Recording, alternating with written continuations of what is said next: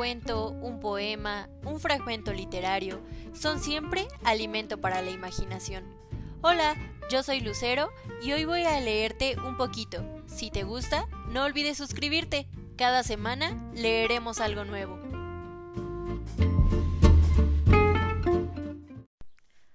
Horacio Quiroga fue un escritor uruguayo. Nació en 1878 y murió a la edad de 57 años en Argentina. Fue un cuentista, dramaturgo y poeta. El cuento La gallina degollada fue publicado en 1917 en el compendio Cuentos de amor, de locura y de muerte. Que lo disfrutes.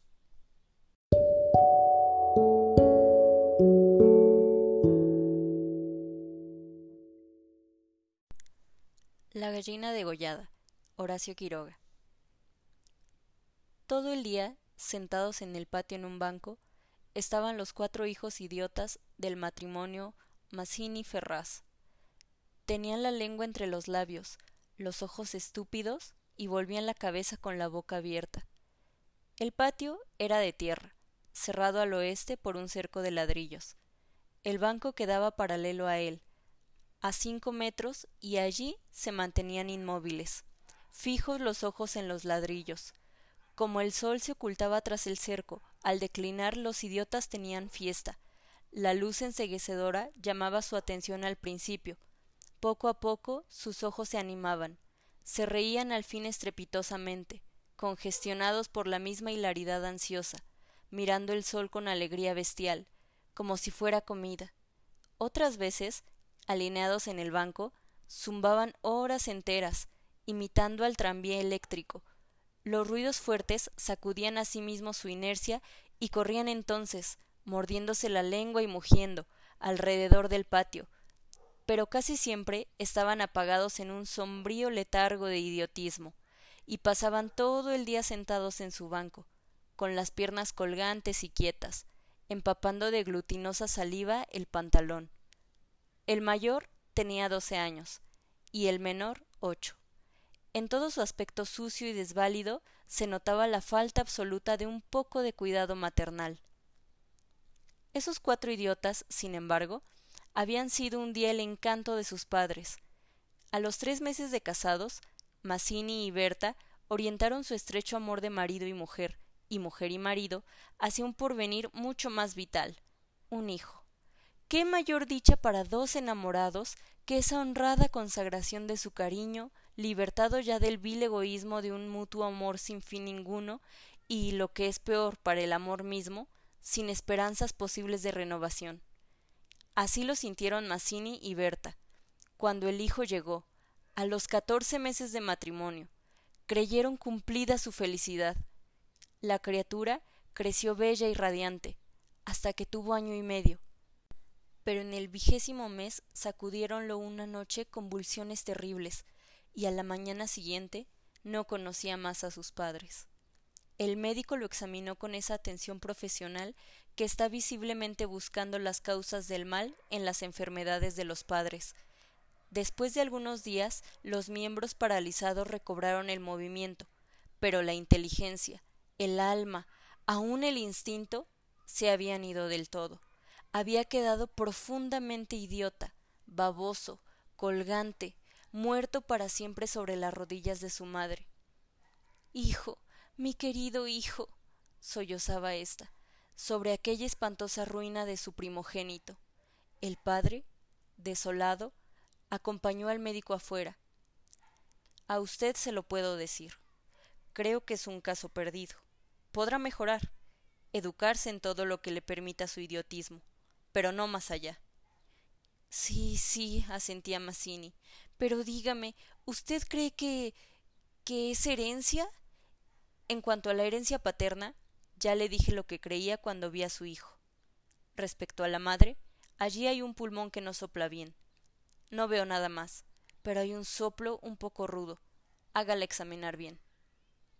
Con el alma destrozada de remordimiento, Mazzini redobló el amor a su hijo el pequeño idiota que pagaba los excesos del abuelo. Tuvo asimismo que consolar, sostener sin tregua a Berta, herida en lo más profundo por aquel fracaso de su joven maternidad. Como es natural, el matrimonio puso todo su amor en la esperanza de otro hijo. Nació éste, y su salud y limpidez de risa reencendieron el porvenir extinguido. Pero a los dieciocho meses las convulsiones del primogénito se repetían, y al día siguiente amanecía idiota. Esta vez los padres cayeron en honda desesperación. Luego su sangre, su amor estaban malditos, su amor sobre todo. Veintiocho años él, veintidós ella, y toda su apasionada ternura no alcanzaba a crear un átomo de vida normal. Ya no pedían belleza e inteligencia como en el primogénito, pero un hijo, un hijo como todos. Del nuevo desastre brotaron nuevas llamaradas del dolorido amor, un loco anhelo de redimir de una vez para siempre la santidad de su ternura. Sobrevinieron mellizos, y punto por punto repitióse el proceso de los dos mayores. Mas por encima de su inmensa amargura quedaba a Mazzini y Berta gran compasión por sus cuatro hijos. Hubo que arrancar del limbo de la más honda animalidad, ya no sus almas, sino el instinto abolido. No sabían deglutir, cambiar de sitio, ni aun sentarse. Aprendieron al fin a caminar, pero chocaban contra todo, por no darse cuenta de los obstáculos. Cuando los lavaban, mugían hasta inyectarse de sangre el rostro.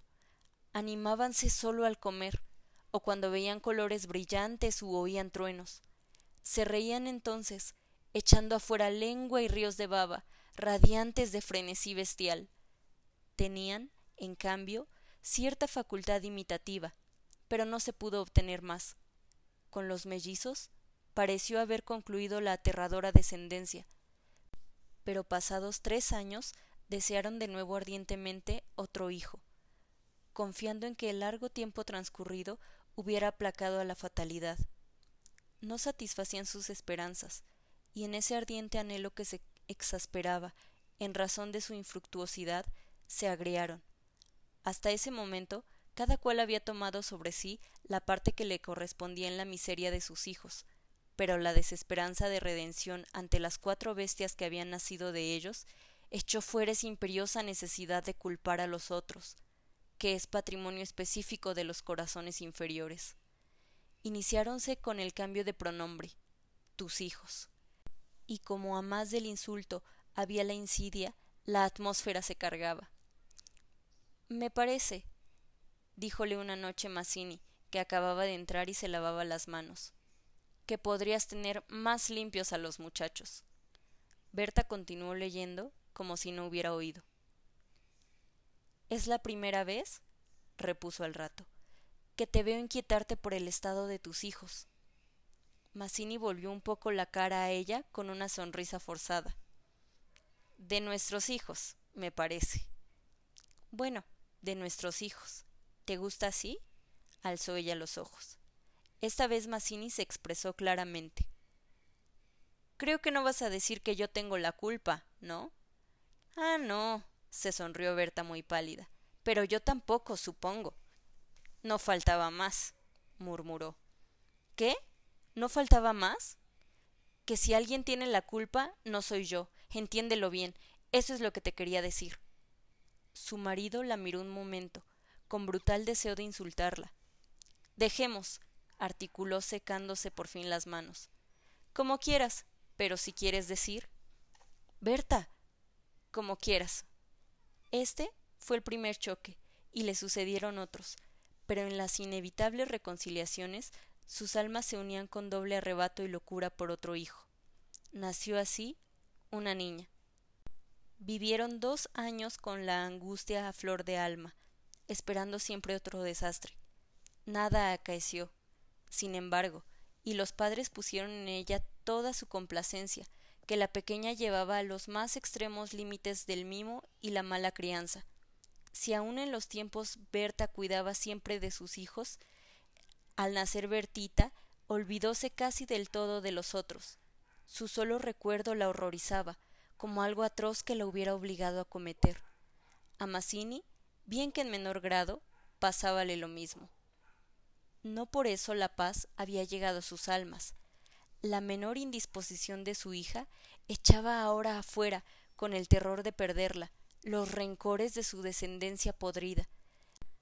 Habían acumulado y él sobrado tiempo para que el vaso no quedara distendido, y al menor contacto el veneno se vertía afuera. Desde el primer disgusto emponzoñado habíanse perdido el respeto, y si hay algo a que el hombre se siente arrastrado con cruel fruición, es cuando ya se comenzó a humillar del todo a una persona. Antes se contenían por la mutua falta de éxito. Ahora que éste había llegado, cada cual atribuyéndolo a sí mismo, sentía mayor la infamia de los cuatro engendros que el otro habíale forzado a crear. Con estos sentimientos no hubo ya para los cuatro hijos mayores afecto posible. La sirvienta los vestía, les daba de comer, los acostaba, con visible brutalidad. No los lavaban casi nunca, pasaban todo el día sentados frente al cerco, abandonados de toda remota caricia. De este modo, Bertita cumplió cuatro años, y esa noche, resultado de las golosinas que era a los padres absolutamente imposible negarle, la criatura tuvo algún escalofrío y fiebre, y el temor a verla morir o quedar idiota tornó a reabrir la eterna llaga. Hacía tres horas que no hablaban, y el motivo fue, como casi siempre, los fuertes pasos de Mazzini. Mi Dios, ¿no puedes caminar más despacio? ¿Cuántas veces? Bueno, es que se me olvidó. Se acabó, no lo hago a propósito. Ella se sonrió desdeñosa. No, no te creo tanto. Ni yo jamás te hubiera creído tanto a ti, tisiquilla. ¿Qué? ¿Qué dijiste? Nada. Sí, te oí algo. Mira, no sé lo que dijiste, pero te juro que prefiero cualquier cosa a tener un padre como el que tú has tenido. Mazzini se puso pálido. Al fin, murmuró con los dientes apretados. Al fin, víbora, has dicho lo que querías. Sí, víbora sí, pero yo he tenido padres sanos, ¿oyes? Sanos. Mi padre no ha muerto de delirio. Yo hubiera tenido hijos como los de todo el mundo. Esos son hijos tuyos, los cuatro tuyos. Mazzini explotó a su vez. Víbora tísica. Eso es lo que te dije, lo que te quiero decir. Pregúntale, pregúntale al médico quién tiene la mayor culpa de la meningitis de tus hijos, mi padre o tu pulmón picado, víbora. Continuaron cada vez con mayor violencia, hasta que un gemido de Bertita selló instantáneamente sus bocas. A la una de la mañana la ligera indigestión había desaparecido, y como pasa fatalmente con todos los matrimonios jóvenes que se han amado intensamente una vez siquiera, la reconciliación llegó, tanto más efusiva cuanto hirientes fueron los agravios. Amaneció un espléndido día, y mientras Berta se levantaba escupió sangre. Las emociones y la mala noche pasada tenían, sin duda, gran culpa. Mazzini la retuvo abrazada largo rato, y ella lloró desesperadamente, pero sin que ninguno se atreviera a decir una palabra. A las diez decidieron salir, después de almorzar, como apenas tenían tiempo, ordenaron a la sirvienta que matara una gallina.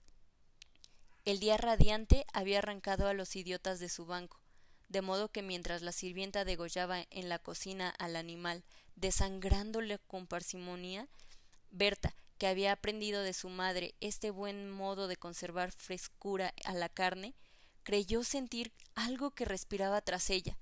Volvióse y vio a los cuatro idiotas con los hombros pegados uno de otro, mirando estupefactos la operación. Rojo, rojo. Señora, los niños están aquí, en la cocina. Berta llegó, no quería que jamás pisaran allí, y ni aun en esas horas de pleno perdón, olvido y felicidad reconquistada, podía evitársele esa horrible visión.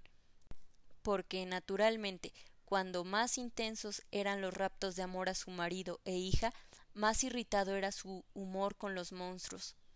Que salgan, María, échalos, échalos, le digo. Las cuatro pobres bestias, sacudidas brutalmente empujadas, fueron a dar a su banco. Después de almorzar, salieron todos. La sirvienta fue a Buenos Aires y el matrimonio a pasear por las quintas. Al bajar el sol volvieron, pero Berta quiso saludar un momento a sus vecinas de enfrente. Su hija escapóse enseguida a casa, Entretanto, Los idiotas no se habían movido en todo el día de su banco. El sol había traspuesto ya el cerco, comenzaba a hundirse, y ellos continuaban mirando los ladrillos, más inertes que nunca. De pronto, algo se interpuso entre su mirada y el cerco. Su hermana, cansada de cinco horas paternales, quería observar por su cuenta. Detenida al pie del cerco, miraba pensativa la cresta. Quería trepar, eso no ofrecía duda. Al fin, decidióse por una silla desfondada, pero faltaba aún.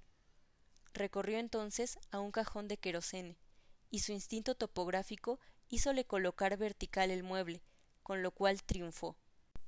Los cuatro idiotas, la mirada indiferente, vieron cómo su hermana lograba pacientemente dominar el equilibrio, y cómo, en puntas de pie, apoyaba la garganta sobre la cresta del cerco, entre sus manos tirantes.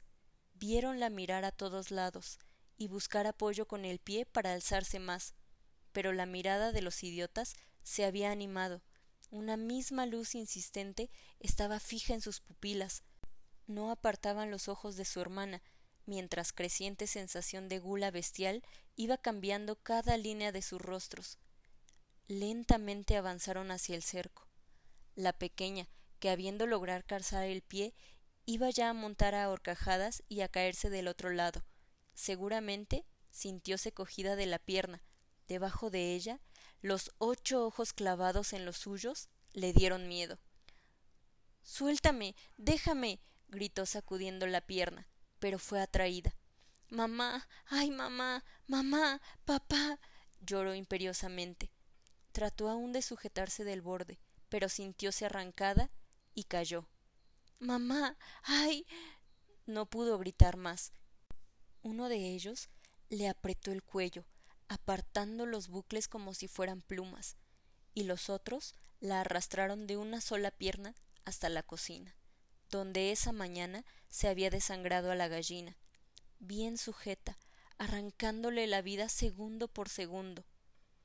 Mazzini, en la casa de enfrente, creyó oír la voz de su hija, me parece que te llama, le dijo a Berta. Prestaron oído, inquietos, pero no oyeron más. Con todo, un momento después se despidieron, y mientras Berta iba a dejar su sombrero, Mazzini avanzó en el patio. Bertita. Nadie respondió. Bertita. alzó más la voz, ya alterada, y el silencio fue tan fúnebre para su corazón siempre aterrado, que la espalda se le heló del horrible presentimiento. Mi hija. mi hija. corrió ya desesperado hacia el fondo, pero al pasar frente a la cocina vio en el piso un mar de sangre. Empujó violentamente la puerta entornada y lanzó un grito de horror. Berta, que ya se había lanzado corriendo a su vez al oír al angustioso llamado del padre, oyó el grito y respondió con otro. Pero al precipitarse en la cocina, Mazzini, lívido como la muerte, se interpuso conteniéndola. No entres. no entres. Berta alcanzó a ver el piso inundado de sangre. Solo pudo echar sus brazos sobre la cabeza y hundirse a lo largo de él con un ronco suspiro.